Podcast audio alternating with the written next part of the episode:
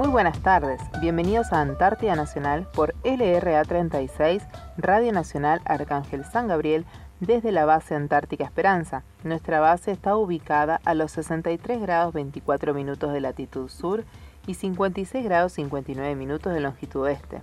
Una vez más, un nuevo programa con la dirección del Teniente Coronel Gustavo Quiroga en compañía de Sabrina Alanís, Beatriz Costilla, en la operación técnica José Calpanchay y quien les habla Karina Muñoz. Muy buenas tardes chicas. Hola, muy buenas tardes para todos. Eh, un sábado más, un nuevo mes, así que contentas de estar acá acompañándolos y, con la grata compañía que ustedes nos hacen cada sábado. Así es, muy buena tarde para todos, gracias por estar del otro lado. Así, así tuvimos una semana que empezó complicada, ya que el lunes tuvimos mal tiempo, tuvimos eh, vientos con ráfagas de 130 kilómetros por hora, se suspendió todas las actividades acá en la base, estuvimos refugiadas en nuestros lugares, en nuestras casas, ¿no? Así que, pero después a medida que iba pasando la semana fue mejorando, como siempre le decimos acá, todos los días la Antártida nos trae un día un clima diferente, salió el sol.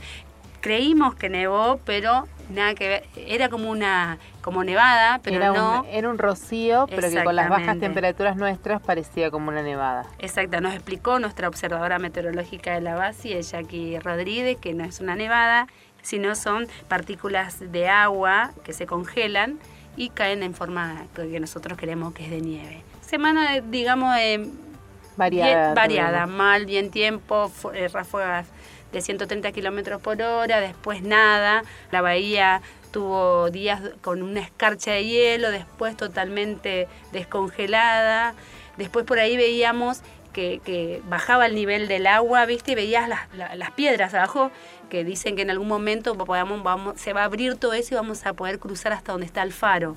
Atentos esperando ese día. Tal cual. Vicky todos los días, mi niña todos los días ve la ventana y dice, ¿viste cómo se dio la marea? Me dice, porque va bajando el agua. Hoy la tenemos más adelante, así todos los días tan tardía que, la tardía que nos presenta paisajes maravillosos. Y hoy vamos a arrancar contándoles un poquito del, del Tratado Antártico, que es una de los es uno de los más destacados acuerdos internacionales de la historia que fue firmado en Washington el 1 de diciembre de 1959 por Argentina, Australia, Bélgica, Chile, Estados Unidos, Francia, eh, Reino Unido, Japón, Nueva Zelanda, Noruega, Sudáfrica y la entonces Unión Soviética. ¿Qué quiere decir este tratado antártico? Por este tratado antártico, ¿por qué se firmó? Se firmó con el objeto de asegurar la libertad de investigación científica y la promoción de la cooperación internacional con fines científicos en la Antártida y para garantizar que este, este sexto continente tuviera es uso exclusivamente pacífico.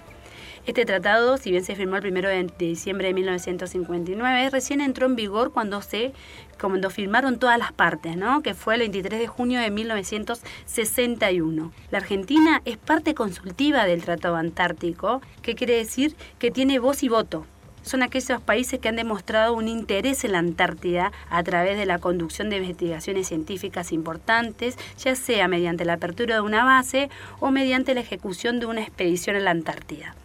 Es por eso que la Argentina tiene voz y voto. El tratado tiene 53 partes, 53 eh, partes, 29 son partes consultivas y el resto son adherentes, los cuales se reúnen anualmente para tomar decisiones necesarias para asegurar su adecuada implementación. Pero también como decimos nosotros, la Antártida es de todo y no es de nadie, hay reclamos de soberanía que producto de este tratado está congelado. Siete de estos 12 países que nombramos recientemente mantenían en aquel momento, en la firma del tratado, distintos reclamos de soberanía sobre el sector de la Antártida. La Argentina es uno de ellos y reclama dentro del sector antártico argentino eh, está definido por el paralelo 60 sur como límite norte y los meridianos 25 grados y 74 grados de longitud oeste. No, eso, todo, es lo que, todo ese sector es lo que reclama la Argentina. A su vez, los reclamos de Chile y el Reino Unido se superponen con los, los que reclama Argentina. El Reino Unido eh, abarca por completo el sector reclamado por la Argentina y el chileno se superpone parcialmente. Desde 1947, Chile y la Argentina se reconocen mutuamente derechos de la soberanía en la Antártida, quedando pendiente la delimitación en la parte superpuesta de sus reivindicaciones. Por su parte, Estados Unidos y la Unión Soviética reservaron sus fundamentos para efectuar reivindicaciones territoriales sobre la región antártica en un futuro el resto de los estados no reclamantes no reconocen reclamos sobre ninguna porción de la Antártida. Es por eso que con este tratado es que queda congelado todo reclamo de soberanía, ¿no? Para un futuro. Pero está delimitado lo que reclama la Argentina. Cuando se revise el tratado.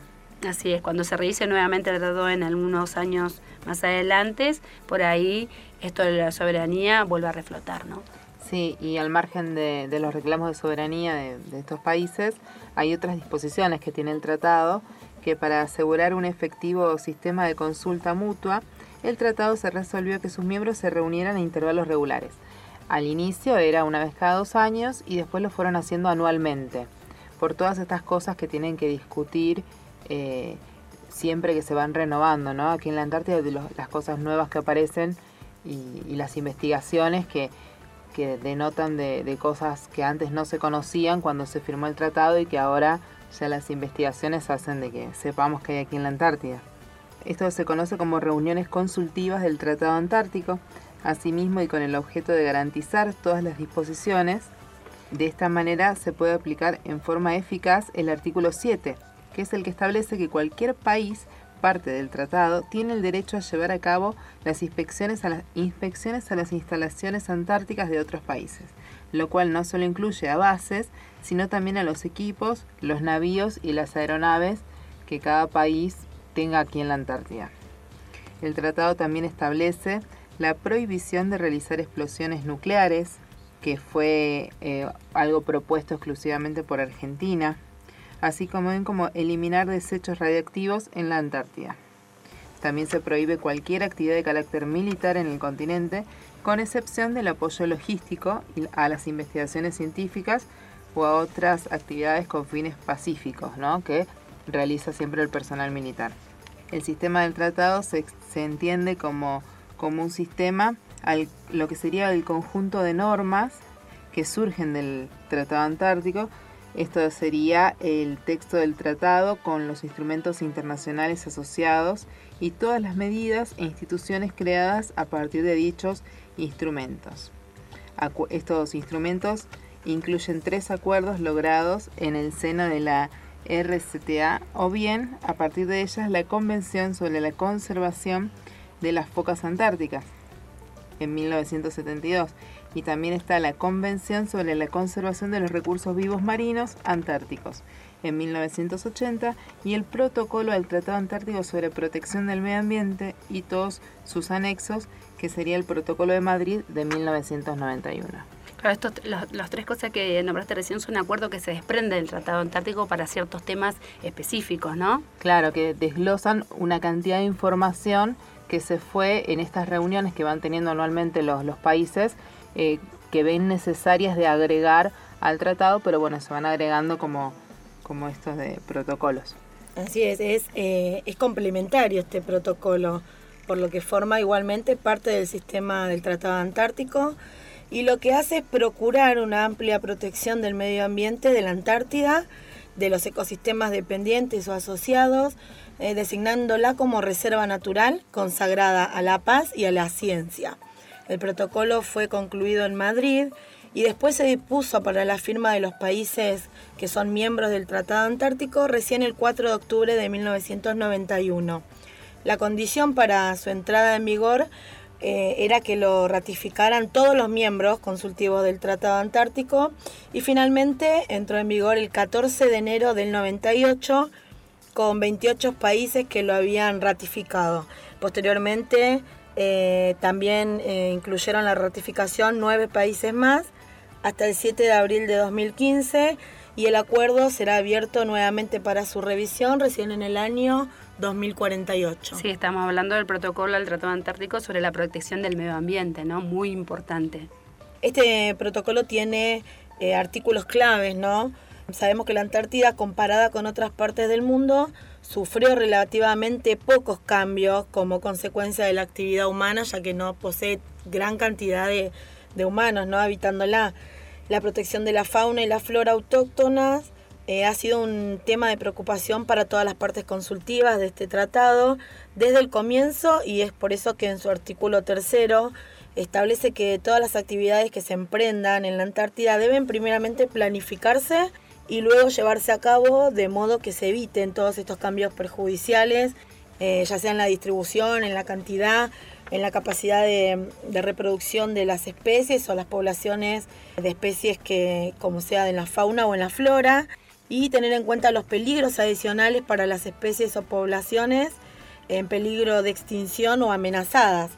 Para proteger todas estas especies que nombrábamos, antárticas, ¿no? El protocolo establece que está, por ejemplo, prohibida la toma de muestras o la intromisión perjudicial, salvo que se cuente con una autorización. También está prohibida la introducción de especies no autóctonas, igualmente, salvo que tenga autorización. Es por eso que en, en aquel momento se dejó eh, se, se, llevó de acá todos los perros que había, que fueron tan, tan útiles para las expediciones antárticas al principio, y es por este protocolo, por este protocolo de... Es un tema que se habrá hablado en ese momento. Claro, exactamente, es por eso que eh, se, se, fueron los perros, sacaron los perros de la Antártida, ¿no? Así es. Después tenemos, bueno, les voy a nombrar los artículos más importantes, que son los relacionados con la protección del medio ambiente que tiene este protocolo, y son, por ejemplo, el artículo número 7, eh, que está hecho para preservar la velocidad mercantilista. Este artículo prohíbe todas las actividades que estén relacionadas con los recursos minerales, excepto las que tengan fines científicos. Después el artículo número 8 requiere una evaluación ambiental de todas las actividades, incluido el turismo. El 11 crea un comité de protección ambiental para el continente. El 15 pide a los Estados miembros que estén preparados para las acciones de respuesta en casos de emergencias en la zona. El artículo 18 al 20 eh, hace un arreglo para el arbitraje de las controversias internacionales en materia de la Antártida. En ese caso, las partes de controversia deberán, a requerimiento de cualquiera de esas partes, consultarse entre sí con la mayor brevedad posible con el fin de resolver eh, lo que haya sucedido mediante negociación o investigación, mediación, conciliación arbitraje o algún arreglo judicial o algún medio pacífico que las partes de la controversia acuerden. Sabemos que siempre tienen que participar todas las partes en cualquier decisión que se tome. Y el artículo 25.5 señala que la prohibición relacionada con los recursos minerales de la que habla el artículo 7 no puede revocarse a menos que esté en vigor un régimen jurídicamente obligatorio sobre las actividades relativas a estos recursos minerales antárticos. El protocolo estableció el Comité para la Protección del Medio Ambiente como grupo de expertos para poder proveer asesoramientos y formular todo tipo de recomendaciones a las reuniones consultivas del Tratado Antártico sobre la implementación de este protocolo. Sí, y bueno, y este protocolo y el tratado y todos los países están regidos por una secretaría, que es la que se encarga como de contactarlos a todos cada vez que hay que preparar las reuniones. En sus primeros 30 años de existencia y hasta 1991, el Tratado Antártico funcionó en base a una secretaría que no era permanente, que iba rotando en los países que estaban en este tratado. Pero durante la vigésimo cuarta reunión que fue en San Petersburgo en el 2001 y después casi de 10 años de, largas negociaciones, se obtuvo finalmente un acuerdo de sede para la instalación de la Secretaría Permanente del Tratado Antártico y esto sucedió en Buenos Aires. Entonces en Buenos Aires se inauguró un 7 de septiembre de 2004 la Secretaría Permanente del Tratado Antártico. Es una entidad administrativa cuyo secretario ejecutivo es un funcionario internacional elegido por la reunión consultiva de tratados. Entonces todos los países se juntan, deciden quién va a ser el que maneje la Secretaría y esta persona está situada en Buenos Aires. Antártida Nacional, LRA 36, Arcángel San Gabriel, por Nacional. Continuamos en Antártida Nacional y hoy tenemos invitado aquí en nuestro estudio al sargento ayudante oficinista Cristian Marcelo Pérez. Buenas tardes, Marcelo. ¿Qué tal? Buenas tardes, ¿cómo les va? Hola, Marcelo, buenas tardes. Em, esta es tu cuarta vez acá en este continente blanco, ¿no? ¿Qué te motivó la primera vez y por qué la elección de volver? Bueno, sí, es la cuarta vez que, puedo venir a la Antártida. Sí, y uno cuando conoce este lugar eh, siempre quiere volver cuando uno hace lo que le gusta, eh, siempre pide volver, ¿no? Y bueno, este es un lugar que, me enamoró y lo principal para, volver es el apoyo que uno tiene de, la familia, ¿no? Y de los hijos. Uno no podría volver si, la familia no lo apoya, que ese sería mi límite. Así que hasta que mi familia me apoye, bueno, siempre voy a volver. Y mi motivación fue allá por el año 2006, conocí un suboficial que, que vino a la Antártida, y bueno, entre comentario y comentario empezó a interesarme el tema de la Antártida. Hice la nota, quedé seleccionado. En el año 2008 pude hacer el curso.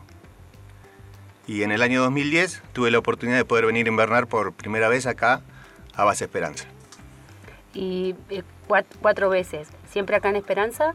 No, eh, pude conocer Carlini en el año 2017 pude estar en Carlini eh, durante una campaña de verano. ¿Desde cuándo estás acá y contanos con quién te acompaña? Bueno, acá llegué en marzo de este año. Eh, vinimos por helicóptero, nos trajo el Bell, en mi caso, que vine con mis hijos. Y bueno, mi esposa anevisó en el Glaciar Buenos Aires en el Twin Otter. Me acompaña mis hijos, tengo tres hijos, Melina de 18 años, Gonzalo de 17 y Santiago de 11 años, y mi señora esposa, locutora de y compañera de ustedes. ¿Y cómo tomó la familia estas ganas de, traerlas vos a conocer la Antártida? Más que nada los chicos, ¿no? Porque están un año alejado de todos. Sí, bueno, como siempre, toda cosa nueva, ¿no? Eh, causa un poquito de, miedo. Eh, esto fue hablado, con mi esposa lo habíamos hablado, ¿sí? Y bueno, con los chicos también los chicos quizás fue un poquito el golpe más, más brusco por el tema de que tenían que desprenderse de sus amistades. A uno muchas veces le cuesta desprenderse cuando está acostumbrado ¿no? a una vida social. Y bueno, como te decía, esto era algo nuevo para ellos, pero bueno, una vez acá vimos cómo, cómo cambiaron ellos, cómo cambió su forma, ¿sí? sus sentimientos. Hoy se los puede ver felices. Sí, lo veo al más chiquito, más que nada disfrutar un montón porque en, cada ocasión que puede salir eh, lo veo disfrutando de la nieve. Creo que es el, que más disfruta, ¿no? Tu hijo de, 10 años. Sí, eh, a esa edad uno disfruta más, ¿no? Por, por la misma inocencia de la niñez, ¿no? Uno busca todas estas cosas que se pueden hacer, se tiran en culipatín, andan en la nieve, juegan, se revuelcan. Eh, para ellos es algo único y yo sé que ninguno de los tres se va, se va a olvidar de este paso por la Antártida. ¿Cuál es tu cargo hoy acá en la base? Bueno, yo en la base me, desempeño como encargado de medio ambiente y encargado de la planta de tratamientos de residuos. ¿Nos contás un poquito de qué se trata todo eso? Bueno, como encargado de medio ambiente, eh, la función mía es ser el nexo y el punto de contacto principal con la Dirección Nacional del Antártico, elevándole eh, ciertos informes que ellos requieren, informes mensuales que uno tiene que elevar de la basura que se genera en la base, ¿sí? después durante el verano se elevan informes de, visita de turistas, como también hay informes trimestrales sobre estudios que uno debe hacer eh, sobre, el, sobre el medio ambiente en sí. ¿no? Sabemos que ninguna actividad que se hace acá en el continente antártico ¿sí? se puede hacer sin un previo informe eh, ambiental ¿no? y el impacto que eso puede llegar a causar sobre el continente antártico. Con esos informes lo que hace la Dirección Nacional del Antártico, toma gente especializada que tiene y esos hacen lo que vendría a ser el informe del impacto ambiental y autorizan o no a realizar cualquier actividad que se pueda, que, que esté en propuesta en la base. Y con respecto al reciclado de basura que decías, ¿nos contás un poquito de eso también? Sí, eh, bueno. ¿Cómo, ¿Cómo, es el tratamiento de la basura acá en la base? Si bien siempre contamos en los programas que nosotros reciclamos, separamos la basura por grupo, eso sí, eh, eso sí, todo el tiempo lo estamos contando, pero contando, después esa basura que se recicla llega a tu puesto de trabajo. Claro. Y, después de ahí, ¿qué pasa? Bueno, la basura eh, la recibimos allá en la planta de tratamiento de, de residuos, ¿sí? Lo que hacemos es separar la basura. Eh, la Argentina separa la basura en cinco grupos. Eh, en el grupo 1 entran todo lo que es biodegradable, sólido, ¿sí? que esos son los restos de alimentos, papeles, madera sin tratar, ¿sí? que son cosas que tenemos acá en la base. Tenemos el grupo 2 que son los no biodegradables sólidos. Estos son polietileno, plásticos, PVC. ¿sí? En caso del plástico lo que nosotros hacemos, compactarlo y eh, para su disposición final se los ponen en recipientes de tambor, que son tambores de 200 litros, se los guarda, se los sella para esperar su repliegue a fin de año junto con toda la basura. ¿no? Después tenemos el grupo 3 que son residuos peligrosos. ¿sí? La ley 24.051 es la que regula cuáles son los residuos peligrosos ¿sí? y en base al residuo nosotros le tenemos que hacer un tratado, que también van en, en tambores de 200 litros se cierran, se sellan, ¿sí? para que no tengan pérdidas y, no causen contaminación en el medio ambiente. Después como grupo 4 tenemos los inertes sólidos, que dentro de esos entran el vidrio, las latas, los escombros, que son cosas que se generan acá en la base. Sí, como grupo 5 tenemos los, todo lo que es residuos cloacales. Así que así se componen los cinco grupos que maneja la Argentina como residuos la mayoría de la basura que se hace acá se pone en tacho y después se repliega al continente, ¿no? Y eso es lo que es una de las tareas que realiza el IRISAR. Sí, es en el, recambios en el momento del personal y demás. Claro, en el momento de repliegue, sí, a fin de campaña. En este caso tenemos al buque Almirante Irizar, que es el que a partir del año pasado comenzó de vuelta con sus tareas, así que es el que repliega la basura. Y en el caso del grupo 1 que te contaba hoy que tenemos, que son los restos de alimentos, tenemos un incinerador preparado para la incineración. Sabemos que en la Antártida no se puede quemar a cielo abierto, eh, así que tenemos eh, dentro de la planta de tratamiento un incinerador que esa basura se quema, luego las cenizas ya pasan a pertenecer al grupo 2. Todo lo que es orgánico se, pasa por el, por el incinerador. Eh, lo importante del reciclado, como decía, y la enseñanza a nuestros niños, ¿no? porque todo el tiempo Paula me está diciendo cuando ve una botella o cuando el no se tira eso, se recicla, de eso puedes hacer y me explica lo que yo puedo llegar a hacer con una botella, con, con todo lo que, lo que ella ve con el cartón. Así que eso y viste, Betty, que acá pasa que por ahí muchos vinimos y no sabíamos separar la basura. Tal cual. Y ahora estaba viendo en las noticias como hasta en las plazas ahora tenés cada color de los tachos para que los chicos así que se van con, con una buena enseñanza de acá. Eh, claro, eso es lo que, quería resaltar. y que lo puedan compartir con sus amigos y compañeros, ¿no? Tal cual, tal cual. Eh, ¿Hace cuánto que perteneces a las Fuerzas Armadas? En el año 97 ingresé al ejército, a la escuela de suboficiales General Lemos en ese momento, hoy escuela Sargento Cabral.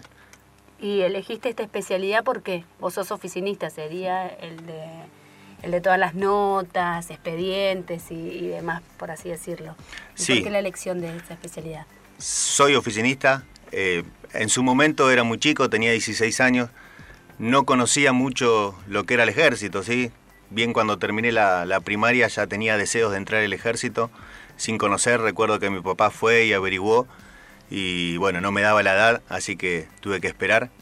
Bueno, a los 16 años se me dio la posibilidad, no conocía, fueron a buscar los papeles, miraron una cierta, eh, los requisitos ¿no? y las carreras que, que en ese momento dictaba la escuela de suboficiales. Y lo que más me llamó la atención fue oficinista, no conocía la, las otras áreas, Así que, bueno, me incliné por eso, quedé. Y así que, bueno, hoy ya sigo como oficinista en el ejército. Claro, te preguntamos un poco esto porque hemos hablado en, programas anteriores que se está inscribiendo en la escuela de suboficiales para ingresar a la carrera de suboficial y contabas un poquito de qué se trataba cada especialidad que encontrás dentro del ejército, ¿no? Es por eso, es por eso las preguntas. ¿Y dónde te llevó el qué lugares te llevó a conocer el ejército? Bueno, gracias a Dios, eh, estando en el ejército, en el año 2003 pude tener una comisión de paz con las Naciones Unidas, eh, pude estar en Chipre cumpliendo seis meses la misión y bueno, y después acá en la Antártida, ya como bien decía, ¿no? es la cuarta vez que tengo la posibilidad de, venir a la Antártida. Estos son los lugares en donde me trajo fuera del ámbito del ejército, ¿sí? Y después, bueno, muchas experiencias ¿no? personales que uno vive dentro del ejército, en las diferentes unidades, compartir ¿no? con, con las personas. Eh, lo lindo que tiene esto, ¿no? Sí, sí, eso todo lo que te da el ejército, ¿no? Eh, una carrera y después el poder, poder conocer un montón de lugares, poder participar en misiones de paz y demás, y todo esto apuntado a, todo lo que tiene el ejército, ¿no? Me, me decías de tu experiencia personal, ¿y cómo describirías tu experiencia personal acá en la Antártida, personal y profesional? Bueno, cuando, como te decía hoy, cuando uno hace lo que le gusta, ¿no? Siempre saca experiencias buenas y uno elige poder seguir con eso, ¿no? Como experiencia profesional, esto nos enseña, ¿no? A que primero tomarlo como parte nuestra. Sabemos que estamos haciendo soberanía, que el ejército hace muchos años que está en este lugar, ¿sí? Que tenemos un sector reclamado, sabemos que es un sector grande, ¿no? Y bueno, eh, mi experiencia personal y profesional en este lugar, la verdad que es excelente, gracias a Dios. Pude aprender mucho acá al compartir con diferentes especialidades, ¿no? Y uno va haciendo diferentes tareas. Eh, pude aprender un poco de carpintería, un poco de albañilería, aprendí a soldar, así que como cosas profesionales me dio mucho la Antártida. Sí, eso es lo que destacamos también en distintos programas que, que hemos haciendo a lo largo del año, esto de que el Antártico hace de todo, porque como vos bien lo describías. Así que bueno, muchísimas gracias Cristian por esta visita, eh, te agradecemos. Bueno, muchísimas gracias a ustedes por la invitación y bueno, me despido. ¿sí? Muchos saludos le quiero dar, aprovechar para darle a mi mamá, ¿sí? que está en Buenos Aires, a mi papá, a mis hermanos, a mi suegra que seguramente también me está escuchando, junto con mis cuñados, mi suegro, así que un beso grande para ellos y muchas bendiciones para ellos, que, que Dios los bendiga y que Dios las bendiga a ustedes también. Antártida Nacional. LRA 36, Arcángel San Gabriel. Por Nacional. Seguimos en Antártida Nacional.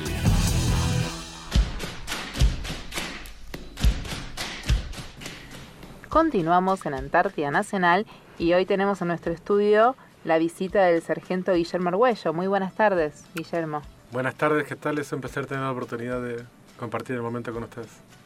Eh, hola Guillermo, buenas tardes. Contanos un poquito de vos, Guille. Eh, ¿Por qué elegiste ingresar a las Fuerzas Armadas? ¿Desde cuándo? Fue en una adolescencia propio de un poco para ahí el desconocimiento también de lo que eran las Fuerzas Armadas. Eh, uno termina descubriendo dentro eh, lo que son realmente. Y compartido con eh, vínculos familiares, eh, antecedentes que habían integrado, uno siempre de chico le queda la semilla, un poco se identifica con ese, yo particularmente tuve a mi papá y un tío abuelo, que los quería mucho, eh, los vi como un poco en, la infancia como héroes, así que siempre tuve la intención de, integrar las Fuerzas Armadas. Si me preguntabas qué era en ese momento, uno no sabía. Eh, le quedó la imagen de que era servir a, la, servir a la patria, servir al camarada, y termina descubriendo adentro. Fue un poco de esto. En un principio, estamos hablando allá por el 2003, cuando me presento para integrar el ejército, el cuadro de suboficiales del ejército, me informan que hay dos planes de carrera en el que uno, el examen de ingreso, era un poco más flexible que el otro. Eh, el plan de las armas y las especialidades y servicios. El plan de las armas, la, la exigencia con relación a los exámenes era tener el primer año de polimodal terminado. Y para las especialidades y servicios era tener el secundario completo yo ya tenía el secundario completo, pero como el otro examen eh, tenía 16 años, sonaba más fácil, eh, en un principio opté por esa referencia, por esa elección. Cuando presento los documentos, nunca, nunca supe el nombre, era un acabo primero de músico. Me dice, no, mira con tu título, con tus conocimientos, te conviene otra cosa, ¿qué te gusta a vos? Me preguntó. Yo le conté un poco qué me, qué me gustaba y me recomendó la especialidad de intendencia.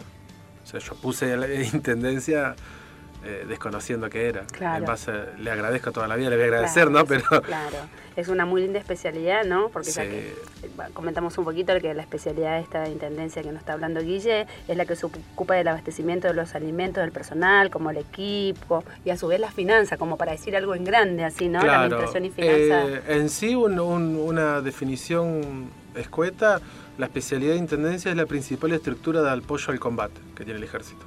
Salen los soldados al combate y la especialidad de intendencia es eh, el principal sostén que Claro. le intenta brindar las herramientas para que ellos puedan cumplir su misión. Sí, una muy linda especialidad.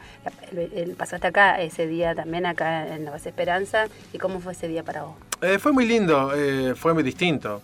Normalmente por eh, los destinos en los que me tocó encontrarme a lo largo de mi carrera, muchas veces uno le toca trabajar ese día, siempre está ocupado. Y acá en la base, o, o celebra con los compañeros de oficina, se toma un break, 10 minutos, toma un café, o al mediodía come algo parado y continúa trabajando. Acá tuvimos la oportunidad justo también con la, que fue un día sábado. Pero de- nos detuvimos todos, se paró la base, lo celebramos todos juntos, así que la verdad fue muy lindo. No me había tocado. Sí, por ahí con eh, muchos compañeros de trabajo, pero con toda la base, con toda la unidad militar no me había tocado nunca. Eh, Así hablabas que- hace, hace un momento de, de tu destino. Eh, ¿Por qué lugares te llevó esta profesión? Bueno, eh, una vez que egreso de la Escuela Suboficiales del Ejército Sargento Cabral, me voy destinado a la ciudad de Chajarí, una ciudad de 50.000 habitantes en el norte de Entre Ríos, limita con, con Corrientes. Estuve cinco años hasta el 2010, en el año en que me toca mudarme a la ciudad de Comero Rivadavia. Me fui al Liceo Militar General Roca, por una reestructuración de la especialidad. Y estuve cuatro años en el Liceo Militar General Roca, y vine a Campo de Mayo, a, a provincia de Buenos Aires, al Hospital Militar de Campo de Mayo, de donde estuve tres años y ahí fui gratamente seleccionado para integrar la campaña este año. Y hablando de esto de la Antártida, ¿cómo, cómo cuándo surgen tus deseos de conocer de la Antártida? ¿Cuándo escuchaste Antártida por primera vez? ¿Y, y cuándo surgieron esos deseos? Me tocó compartir destino con antárticos. Eh, había uno, una persona muy particular, el sargento Costilla. No sé Ah, si lo... Sí, lo Eh, conozco. uno pronunciaba la palabra Antártida, pronunciaba la palabra frío, y él donde estaba se daba vuelta, venía y contaba algo. Un amor tan grande tenía por la Antártida, estuvo muchos años en el Comando Antártico, ha venido muchas veces y, y un poco me lo transmitió. Y después así, hablar de la Antártida, uno por ahí nunca termina de, si no se sienta a leer, no se, no se ocupa, nunca termina de conocer mucho, más que medios, eh, y muchos los medios de... Los medios hablan de base Marambio, que no tiene que ver específicamente con nuestro trabajo. Entonces por ahí, mi, lo que yo llegué a enterarme de la Antártida, lo que llegué a conocer fue a través de experiencia de Antártico. Con esta persona tuve la oportunidad de compartir un par de años, éramos compañeros de oficina, eh, tengo una amistad muy grande, le mando un abrazo si está escuchando. Y él sí se encargó de que no solo yo, todos los que compartíamos oficina, éramos 10 personas, todo el mundo estaba enamorado de la Antártida. Escuchaba Antártida y decía, yo tengo un amigo que estuvo en la Antártida, tengo un amigo que, que pasó mucho tiempo allá. Y así un poco de, la experiencia de otros antárticos.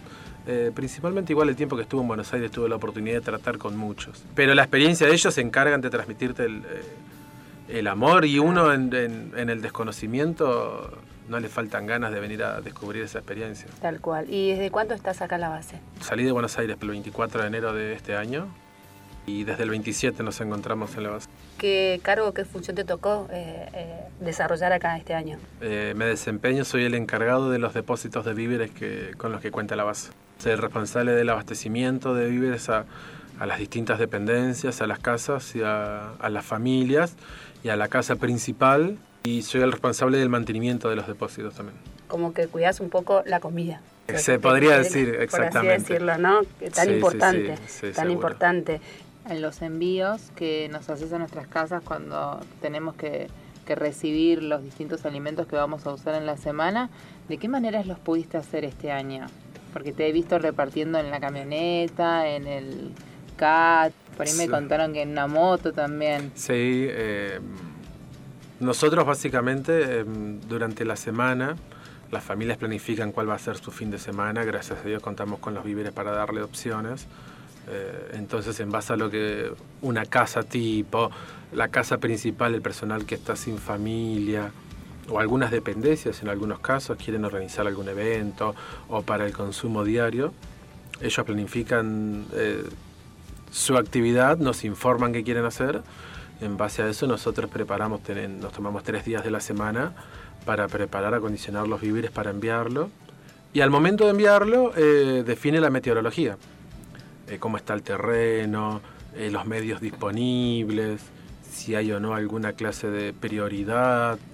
Y la mayoría de las veces, gracias a Dios, contamos con toda las la 100% de la disponibilidad del parque automotor de la base y termina definiendo el, el terreno. Eh, el tiempo que no hay nieve o que la nieve está bien compactada, podemos usar camioneta, una camioneta de 4x4. Otros días que por ahí hay un poco de nieve, podemos andar en, motos y, en moto y, está genial porque molestamos a menos gente. Eh, con la auxiliar del depósito, la Sargento Flores, nos podemos manejar los dos, el vehículo justo igual está pensado para que, que lo usen dos personas, entonces no tenemos que andar molestando conductores que siempre están eh, muy atareados, pobres. Y cuando en las peores condiciones, ya sea por el terreno o por las condiciones climáticas, salimos con el vehículo, el Snowcat. Es el vehículo todoterreno con el que cuenta la base.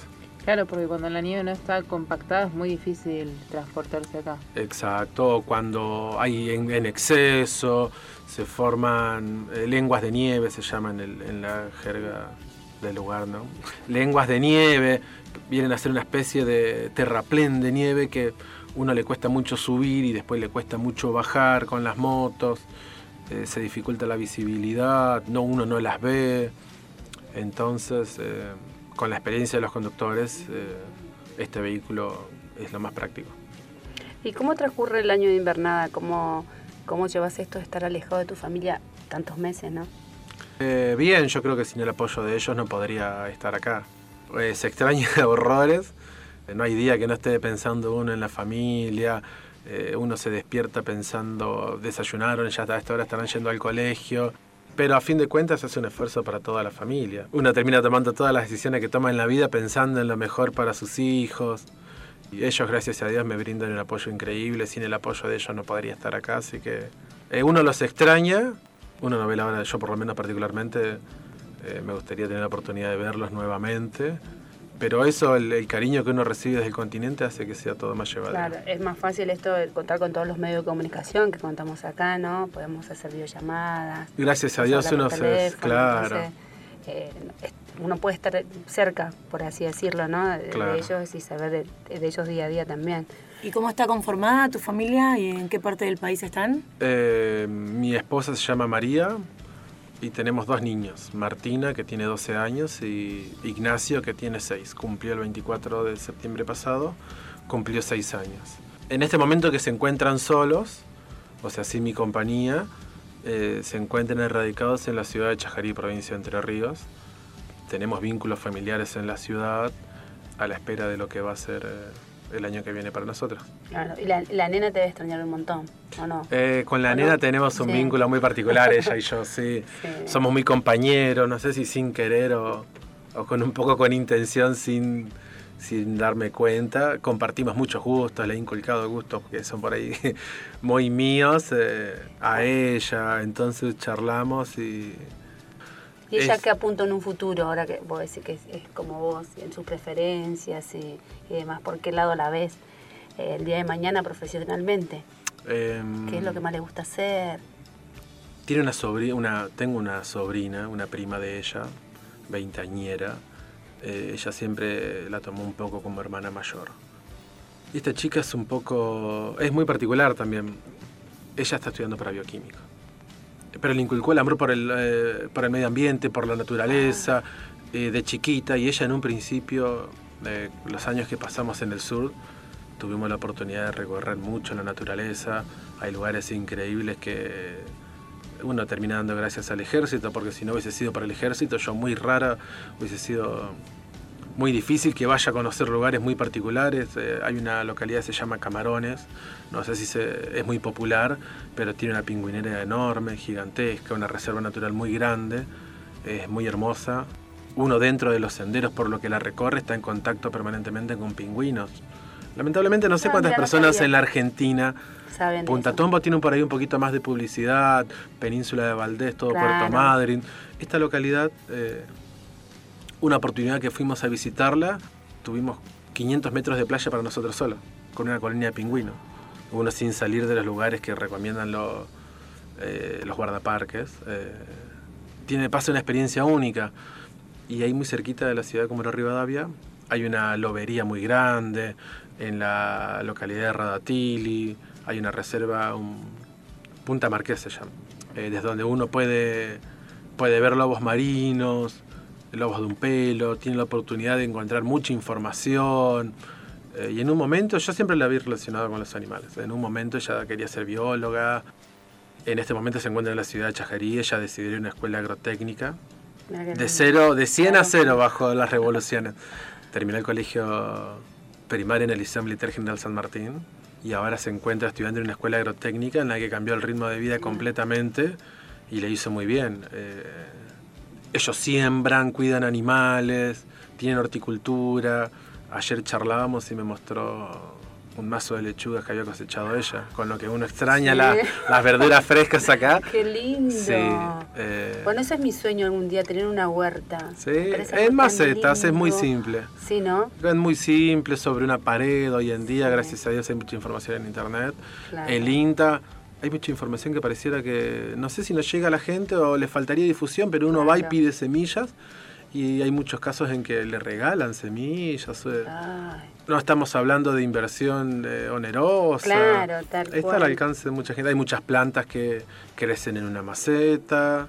Hay muchas plantas que crecen sin mucho esfuerzo, con Claro. poco cuidado. No hay limitaciones. Así que ella te debe, eh, así que ella también te debe eh, pedir fotos, que les cuente un poco cómo es acá, ¿no? Si ella tiene ese, ese espíritu. Sí, sí, sí. em, charlamos todo el tiempo. Por ahí em, estaba muy pendiente del, del movimiento de la colonia de lobos marinos, de los pingüinos, si se habían ido, si estaban acá. Charlábamos, uno también te, yo por lo menos particularmente no sé cuándo, a dónde se van, cuándo se van, los investigamos juntos.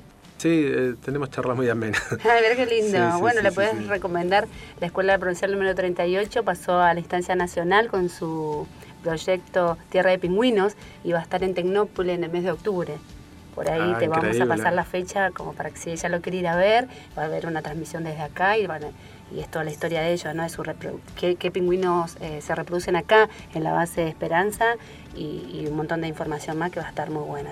Comentamos para todos aquellos que quieran ir a, ver este, este proyecto de la escuela. ¿Y volverías a elegir la Antártida eh, en otra oportunidad? Eh, debería evaluar la situación familiar. Creo que una situación, una decisión de, de semejante envergadura, no sé si sería de una sola persona. Eh, son decisiones que afectan a toda la familia, así que seguramente la tomaría en conjunto. Sí te puedo asegurar que estoy enamorado de la Antártida, es hermoso, la naturaleza, los paisajes, lugares únicos, la confraternidad antártica que uno termina integrando acá es increíble. Si fuese decisión mía, lo tomaría. Deberíamos evaluar el momento y los factores que puedan llegar a evaluar eh, la decisión. Así que entonces en esta experiencia de este año en la Antártida te llevas lo, lo mejor. Me Porque lle- sí, ninguna duda. Me llevo lo mejor. La verdad que lo que todavía no terminó, nos quedan meses para seguir disfrutando. Pero sí, es una, está siendo por lo menos una experiencia muy grata. Es como me la, es como me la, me la presentaron previo a venir. Demanda mucho esfuerzo, mucho trabajo. El que uno de una u otra forma está acostumbrado a hacer en, cualquier unidad militar. Eh, no quería perderme el momento, la oportunidad de difundir eh, el autismo. Yo tengo mi hijo Ignacio, desde los tres años tiene el diagnóstico de autismo. Es una enfermedad, eh, es una condición muy desconocida que no termina teniendo la difusión ideal. Hay mucha difusión que es eh, por medio de los padres, eh, es muy a pulmón de los padres. En la Argentina se estima que hay 700.000 personas con autismo y puede tener un número, me- un número relativamente menor, pero les puedo asegurar que hay muchísimos más, hay muchas personas que no tienen diagnóstico, hay muchas personas que están a la espera de diagnóstico, a la espera de profesionales. Se dan muchos casos de que uno está haciendo estudios con su nene y descubren que los padres tienen autismo también, porque hay muchos estudios que en los 80, en los 70 y para atrás eh, más todavía no existían, no se hacían. El autismo es, un- es una situación, es una condición eh, real, es algo que existe, algo que excluye a muchas personas, que personas que no tienen ninguna clase de limitación, simplemente es otra forma de, de percibir la vida. Puedo hablar de la experiencia personal de mi, de mi hijo Ignacio, que él, gracias a Dios, no tiene ningún problema, no tiene ningún problema motriz, no tiene, no tiene retraso madurativo, no tiene problemas en el habla, en problemas físicos para hablar, eh, y muchas veces se le dificulta integrarse a la sociedad, gracias a Dios, en los lugares en los que él se ha encontrado. Comenzó el jardín en el Liceo Militar General San Martín, en la provincia de Buenos Aires, y hoy está continuando la salita de cinco en la Escuela Dominguito de la localidad de Chajarí, en Entre Ríos. Gracias a Dios, en los dos lugares lo han integrado muy bien, eh, ha recibido la, ayuda del colectivo docente, que es vital que lo integren las actividades con los chicos y los, eh, los chicos aprenden de los ejemplos de los adultos. Eh, los adultos integran y los chicos también te vienen integrando, comprenden, son muy... tienen una capacidad para, para querer que por ahí a veces a los adultos nos cuesta un poco más. Y gracias a Dios todo esto ha llevado a que él tenga desde su diagnóstico al día de hoy un progreso muy significativo. El 2 de abril queda un poco tapado en la Argentina el 2 de abril, eh, eh, por una convención de las Naciones Unidas, es el Día Internacional del Autismo. Gracias a Dios ese día, eh, desde los medios de comunicación, desde los organismos públicos, se intenta hacer una campaña de difusión, pero todo pareciera ser poco. hay grandes colectivos de padres que se ocupan de, de difundir, los padres desde el desconocimiento mismo también, que a partir del diagnóstico empiezan a interiorizarse en el tema, empiezan a difundir el tema. El mundo no, necesita excluir a nadie. La solución del mundo muchas veces es incluir a todos. Todos aprendemos de los chicos, aprendemos de los chicos con autismo, eh, aprendemos de los chicos ciegos, los chicos con otras capacidades diferentes, nos hace crecer como persona, a nosotros eh, particularmente como familia nos fortaleció muchísimo más. Eh, crece, crece todo, eh, desde el amor, desde la comprensión, eh, desde la tolerancia, eh, nos lleva a ser mejor sociedad. Tal cual es muy importante esto, lo que vos decís de difundir, de difundir esto, porque si bien vos no tuviste problemas al insertar a tu, a tu hijo a, un instituto educativo, y además hay mucha gente que sí tiene problemas, ¿no? Porque algunos establecimientos no están preparados para, mm, para acoger eh, a estos tipos, a, estos niños, ¿no? Sí, seguro. Eh. Es como que hay una hay un vacío todavía en, en, algunos lugares. Sí, seguro. También se da la particularidad de que el último tiempo los padres se han estado informando mucho más, han estado concurriendo a los médicos, hoy en día hay más diagnósticos, más diagnósticos precisos. Entonces, cuestiones que antes por ahí no. un niño con autismo no tiene por qué ir a una escuela especial. Se puede integrar a una escuela pública normal, muy sin ninguna clase de limitación. Con la ayuda de lo, del cuerpo de docentes se puede integrar tranquilamente. Eh, y mucha gente no lo sabe, mucha gente eh, cree que el autismo es, una enfermedad y no, es una condición. Eh, particularmente mi nene, en Ignacio, le genera problemas para relacionarse.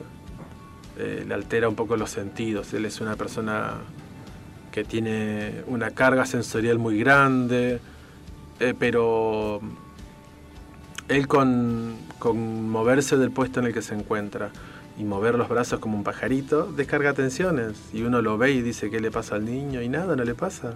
Solo mueve los brazos, es una forma... Su forma de expresarse. Seguramente.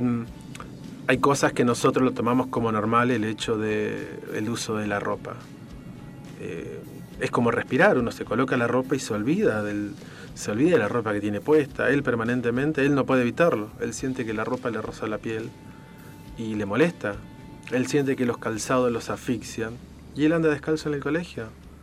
Y en una cosa tan simple, él puede compartir clase, él se siente integrado con alumnos y, y por ahí son cosas que, que no son normales de ver en un establecimiento público.